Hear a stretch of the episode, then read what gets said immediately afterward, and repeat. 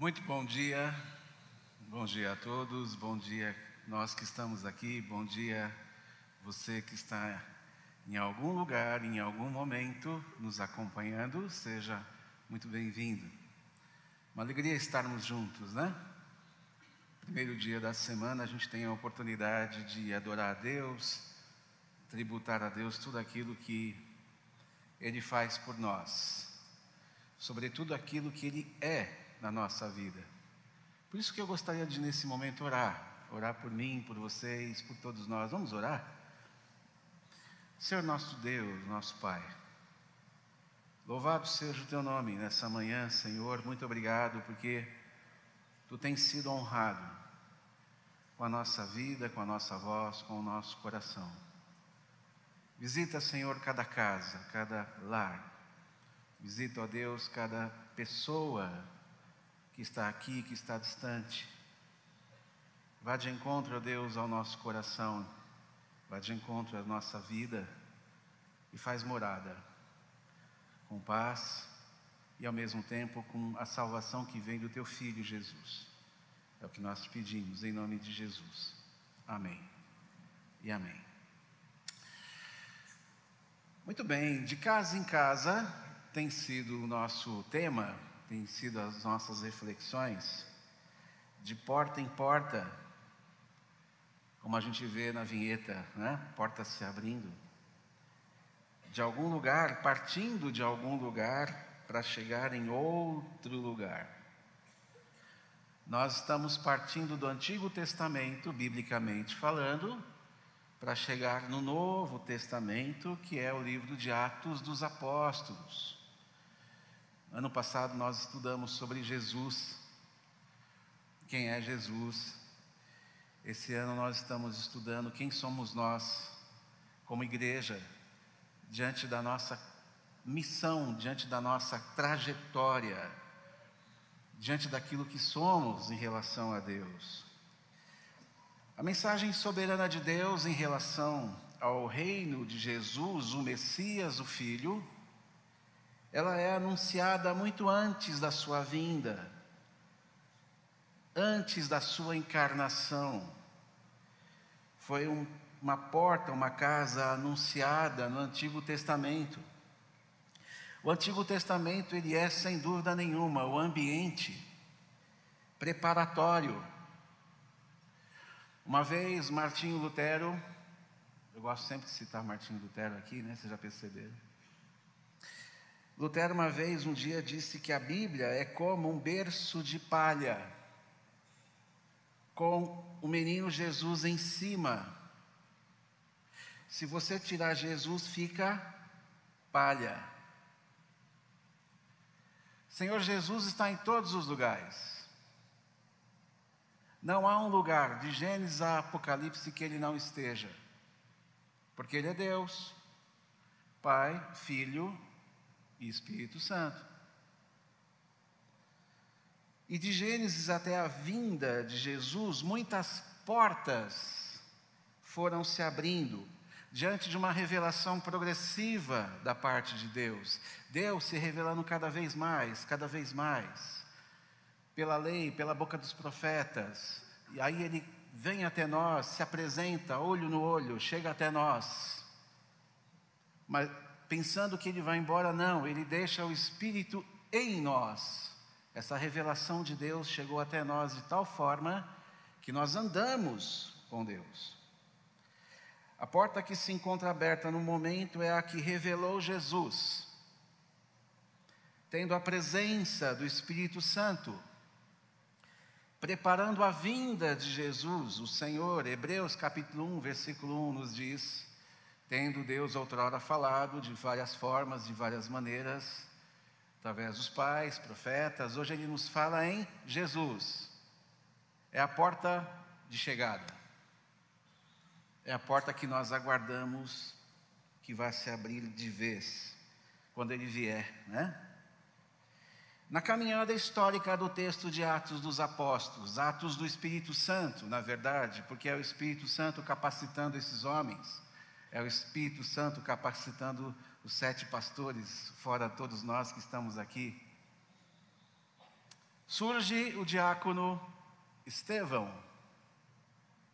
O texto que eu gostaria de compartilhar com você, inicialmente, é o texto de Atos no capítulo 6, do versículo 8 ao versículo 15, que diz: Estevão, cheio de graça e de poder, fazia prodígios e grandes sinais entre o povo. Então, alguns dos que eram da sinagoga chamada dos libertos, dos sirineus, dos alexandrinos e dos da Cilícia e da província da Ásia, se levantaram e discutiam com Estevão.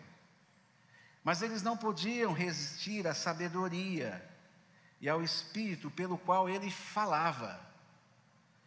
Então subornaram alguns homens para que dissessem: Ouvimos este homem proferir blasfêmias contra Moisés e contra Deus. Atiçaram o povo, os anciãos, os escribas, e investindo contra Estevão, agarraram e levaram ao sinédrio. Apresentaram testemunhas falsas que disseram: Este homem não para de falar contra o lugar santo e contra a lei. Nós o ouvimos dizer que esse Jesus, o Nazareno, destruirá este lugar e mudará os costumes que Moisés nos deu. Todos os que estavam sentados no sinédrio, fitando os olhos em Estevão, viram o seu rosto como se fosse rosto de anjo. Dá para fazer rosto de anjo depois de acusação? Não dá, né? Se alguém te acusa de alguma coisa e se todo mundo quer te pegar, é difícil fazer rosto de anjo. Mas aqui ele está falando pelo Espírito. Aqui ele está com a verdade do seu lado. A igreja está crescendo nesse momento. Mas os da sinagoga, alguns, aqueles que falavam a língua grega, sinagoga daqueles que falavam a língua grega, se somaram aos que falavam a língua hebraica também. Se levantaram contra Estevão. Estevão, suas palavras vinham de Deus, sem nenhuma contradição. Eram acusações exageradas. Jesus nunca falou que ele ia destruir o templo. Ele falou que quem vai destruir o templo são vocês. Jesus nunca desacrescentou nada da lei. Quando ele vem a nós, ele vem interpretar a lei como ela de fato é. Acusações exageradas. Estevão tinha a sabedoria vinda de Deus e ele falava por intermédio do Espírito Santo. Capítulo 6, versículo 10. No entanto, mediante as suas palavras, homens fizeram suborno, trouxeram falsas testemunhas contra Estevão, alegavam que Estevão blasfemava contra Moisés, contra Deus, ele falava contra o lugar santo, que é o templo, e contra a própria lei. Bom, mexeu com coisas importantíssimas, né? Para um judeu, isso é. Falou mal de Deus, falou mal de Moisés, falou mal do templo, falou mal da lei. Corre, né?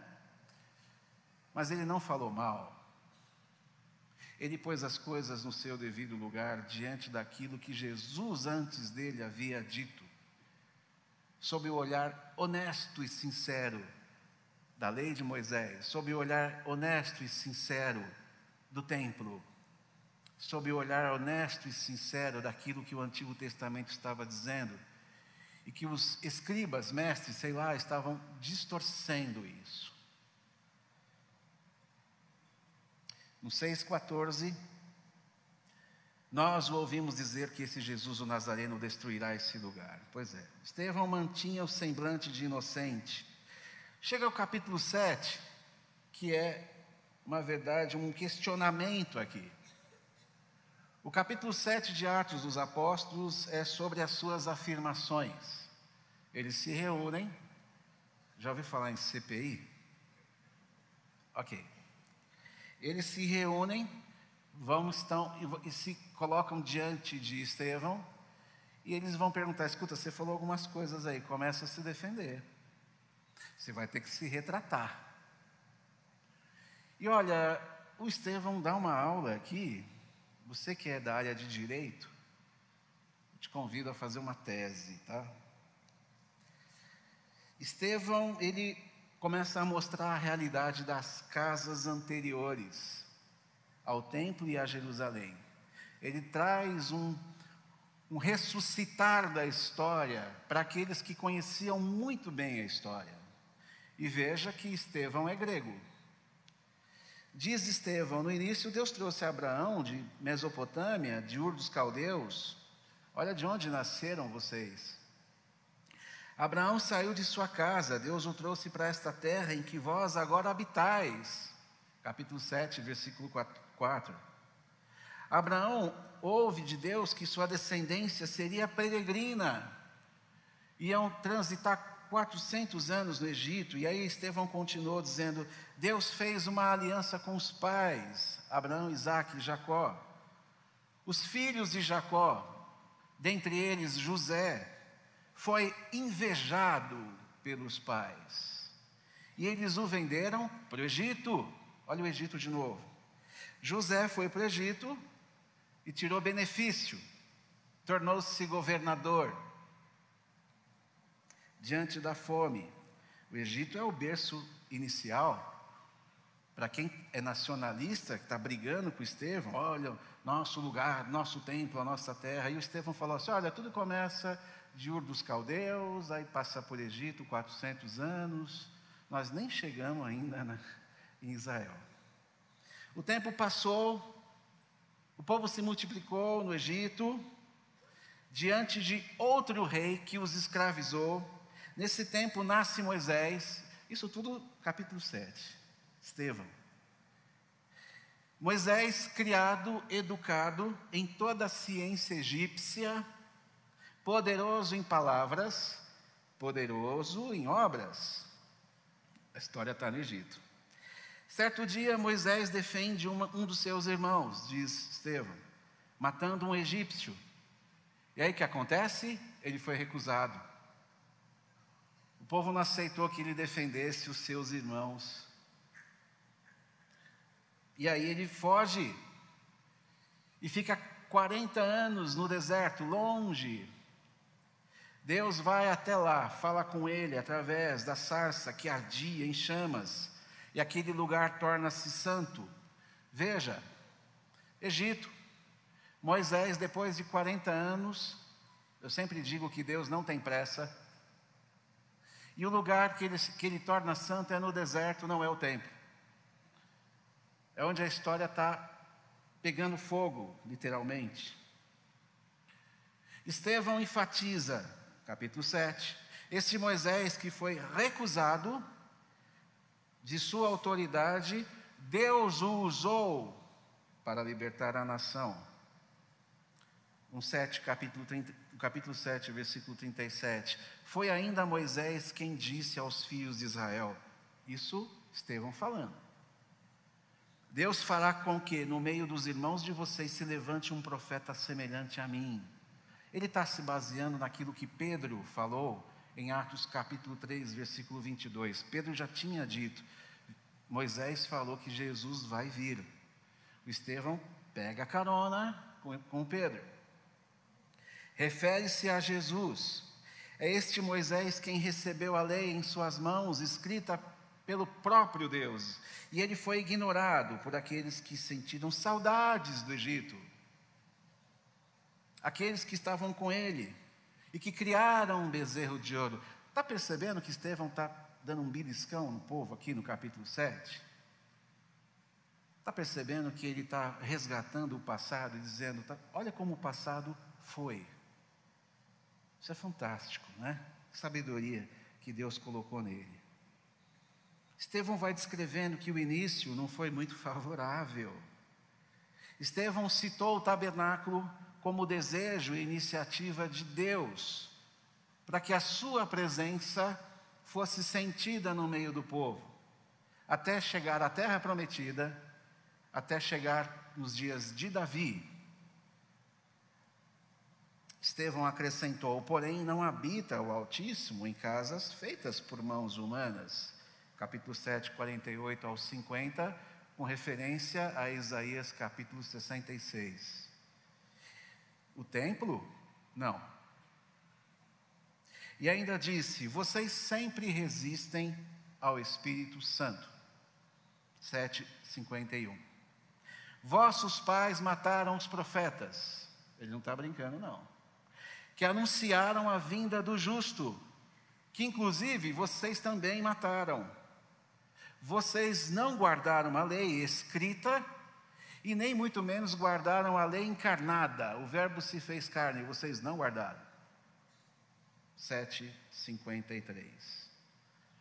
Aí vem o texto onde no capítulo 7 mesmo, versículo 54, até o capítulo 8, versículo 1, você tem aí a morte de Estevão.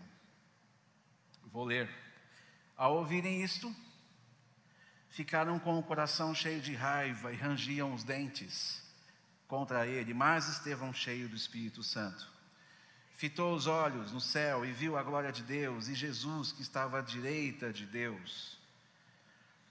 Então disse: Eis que vejo os céus abertos e o filho do homem em pé à direita de Deus. Eles, porém, gritando bem alto, taparam os ouvidos e unânimes avançaram contra ele. E expulsando-o da cidade, o apedrejaram. Isso tem que ser feito fora da cidade. Que sei quando ele morrer, já enterra fora da cidade. Não vai enterrar dentro da cidade? Não pode. As testemunhas deixaram as capas deles aos pés de um jovem chamado Saulo. Opa, a história está esquentando. E enquanto o apedrejavam, Estevão orava, dizendo: Senhor Jesus, recebe o meu espírito. Então, ajoelhando-se, gritou bem alto: Senhor, não os condenes por causa deste pecado. Eu acho que ele sentiu dó deles. E depois que ele disse isso, morreu. Entre o capítulo 8, versículo 1. E Saulo consentia na morte de Estevão. Foi o momento de execução de Estevão após a sua defesa. Os alguns da sinagoga, após todo o discurso, ficaram com mais raiva, pois Estevão olhou para o céu e, cheio do Espírito Santo, ele viu a glória de Deus. Ele viu o próprio Senhor Jesus.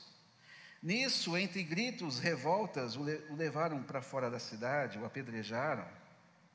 Suas roupas ficaram aos pés, suas vestes ficaram aos pés de Saulo. Enquanto o apedrejamento, Estevão se entregava a Jesus, da mesma forma como Jesus se entregou ao Pai recebe o meu espírito. E ajoelhado, ainda diz, como Jesus fez: não os culpem deste pecado. Eles não sabem o que estão fazendo. Capítulo 8, versículo 1: E Saulo consentia na morte de Estevão. A história termina com as vestes e o sangue de Estevão aos pés de Saulo. É como um filme, né? Como uma série quando termina anunciando a parte 2. Se eu fosse cineasta, se eu fizesse um filme, eu terminava essa, esse primeiro episódio com as vestes de Estevão no chão e Saulo olhando assim para o povo, dizendo: Foi tarde. Porque é isso que ele pensava. Ele ainda era Saulo, ele não era Paulo. Ele estava numa condição que ele queria mais é ver o Estevão e todo mundo sendo apedrejado. Jesus falou: Porque tu me persegues, Saulo. A história termina aqui, para um segundo momento, que eu não vou contar, aí vai ficar para o próximo.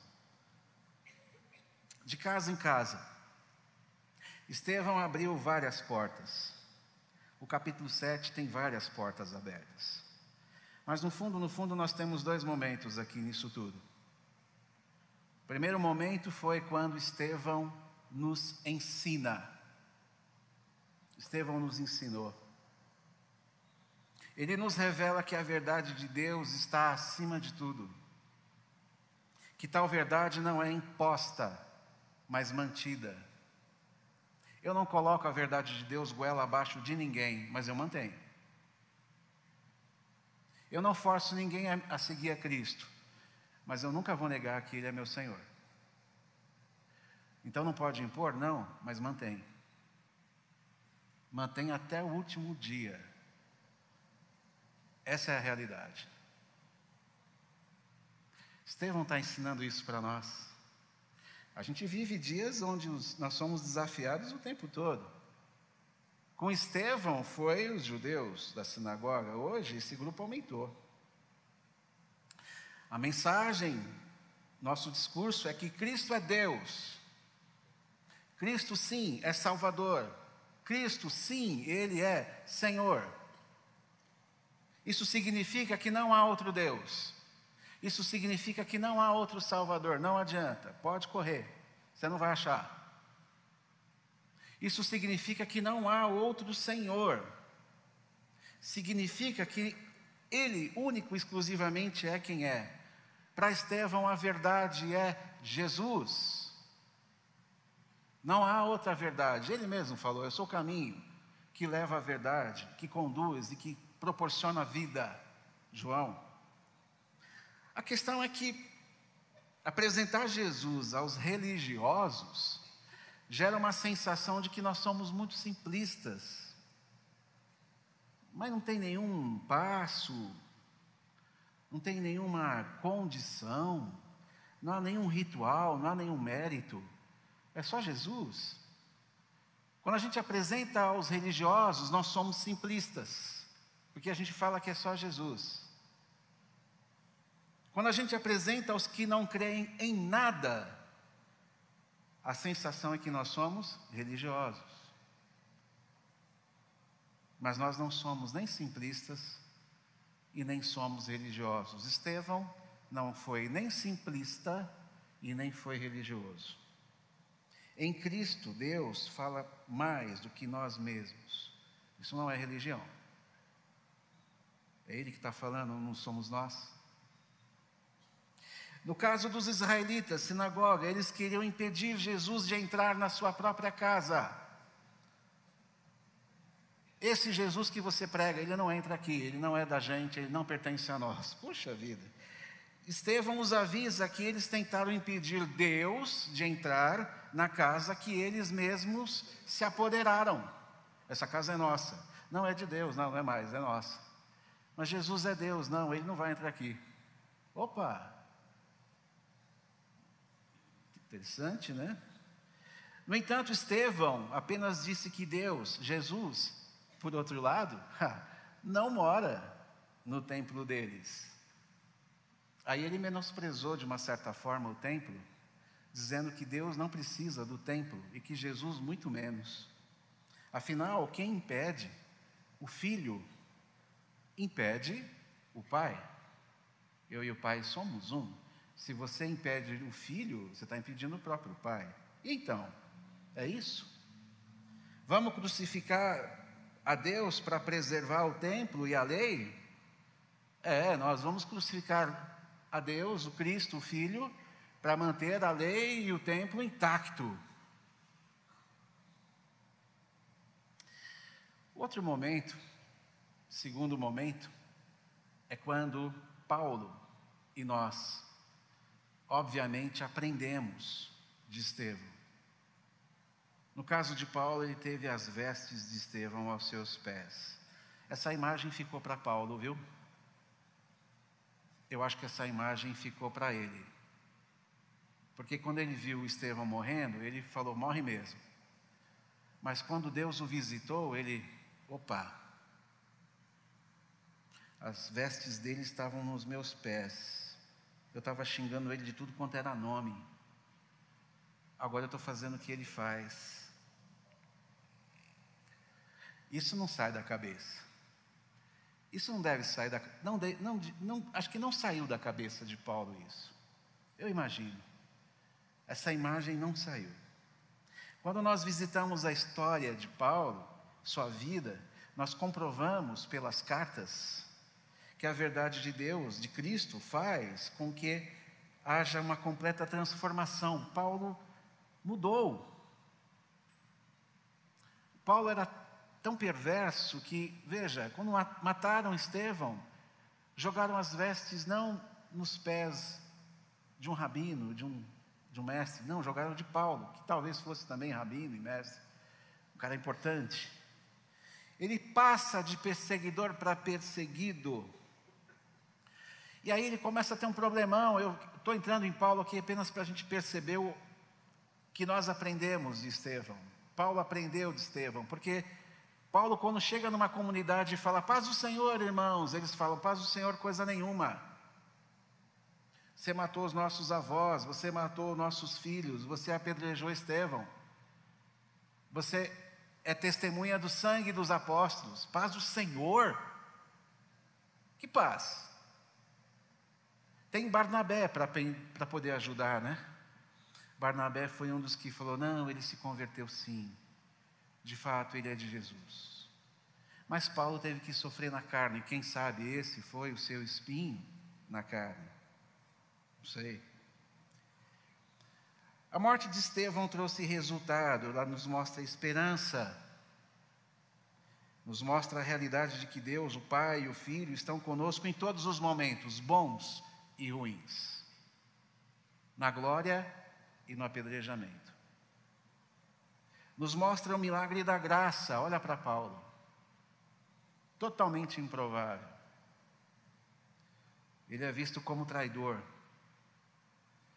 Agora, depois da transformação, Paulo nos diz, e há alguns textos dele que eu considero importante: considero tudo como perda, por causa da sublimidade do conhecimento de Cristo Jesus, meu Senhor. Sujeito que fala, morre mesmo. Por causa dele perdi todas as coisas e as considero como lixo. Tradução aí é esterco mesmo o autor quis ser um pouco mais, o tradutor quis ser mais educado. Para ganhar a Cristo, Filipenses 3, 8. Em nada considero a vida preciosa para mim mesmo, testemunhos de Paulo.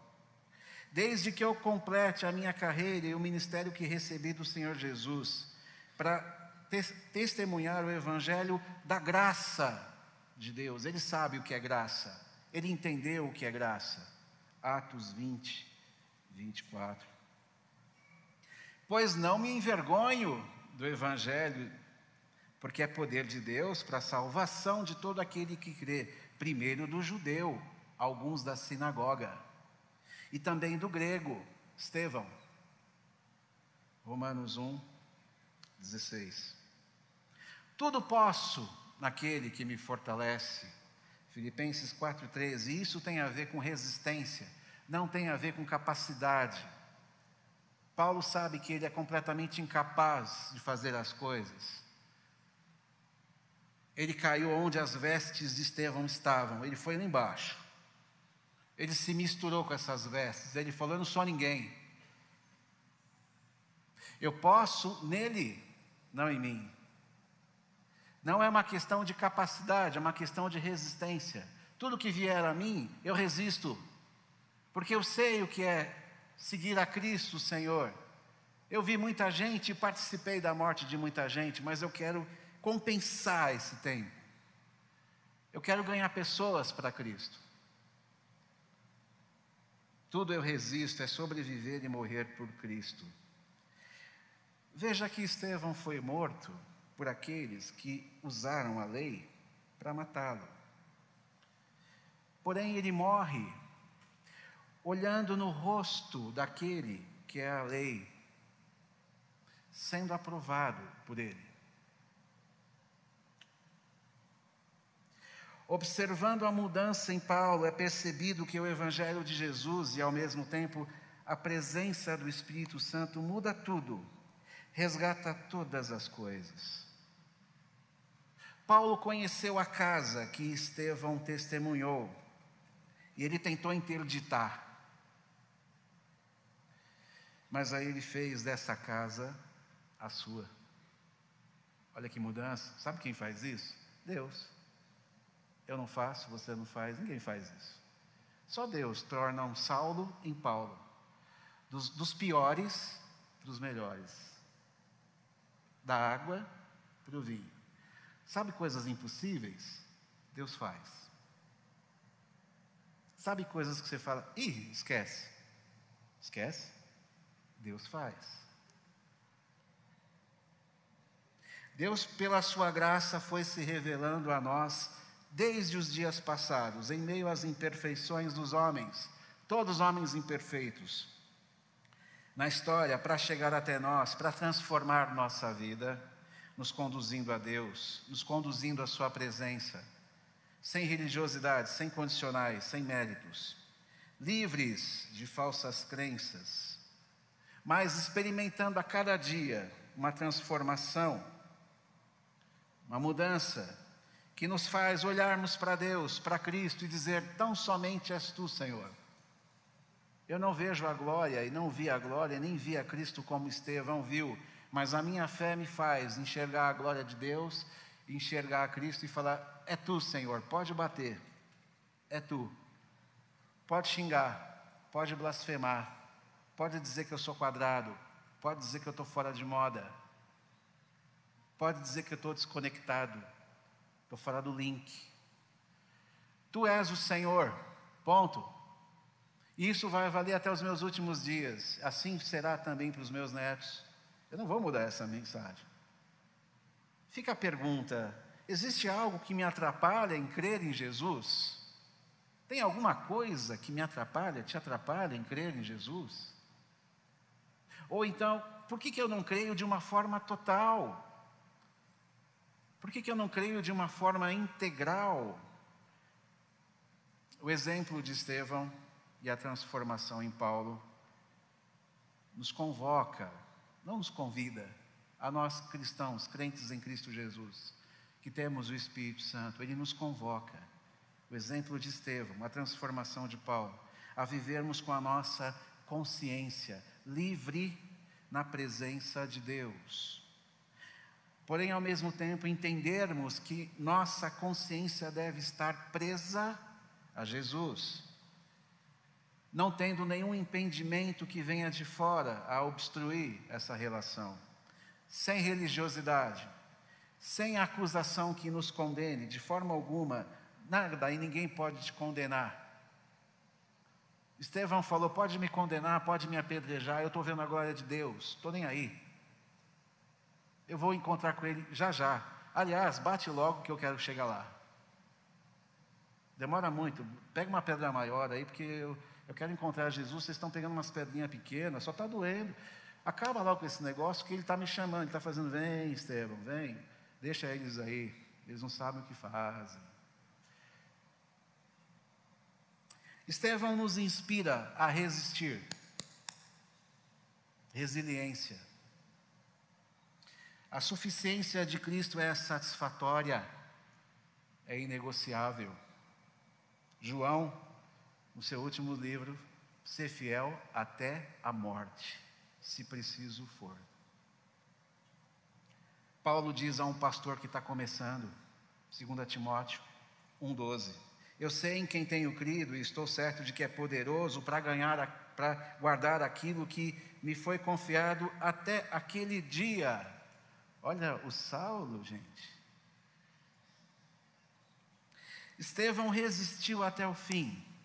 Paulo não desconsiderou a resistência de Estevão, ele considerou, podendo mais tarde resistir também, porque ele, quando começou a resistir os ataques contra ele, de quem ele lembrou? Estevão. Quando começaram a xingar ele, de quem ele lembrou? Estevão. Veio à memória. Paulo não desconsiderou a resistência de Estevão, podendo mais tarde resistir também, até ao, a ponto de ser degolado na sua própria casa em Roma, de acordo com a história dos, historia, a história dos historiadores. Pois é, você que ora pelos seus, e aqui eu vou terminar, você que ora pelos seus pais, mães, filhos, irmãos, continue Seja resistente. Vá até o final. Não desista de nada. Nós estamos vendo um homem aqui que não desistiu. Nós temos, não resistiu também. Nós vimos um outro homem que presenciou, mas mais tarde também não resistiu. O Evangelho é assim. O Evangelho ele se caracteriza pelo nosso posicionamento com insistência. O Evangelho é isso. Nós temos que insistir pela nossa vida, nós temos que insistir pela vida dos outros. Nós temos que insistir pelas coisas que acreditamos, porque acreditamos naquilo que é verdade. Nós não acreditamos numa fábula. Eu resisto porque eu sei em quem tenho crido. Eu vou até o fim. Vou orar pelos meus, vou orar pela minha família, vou orar por seja lá quem for, vou orar por uma causa.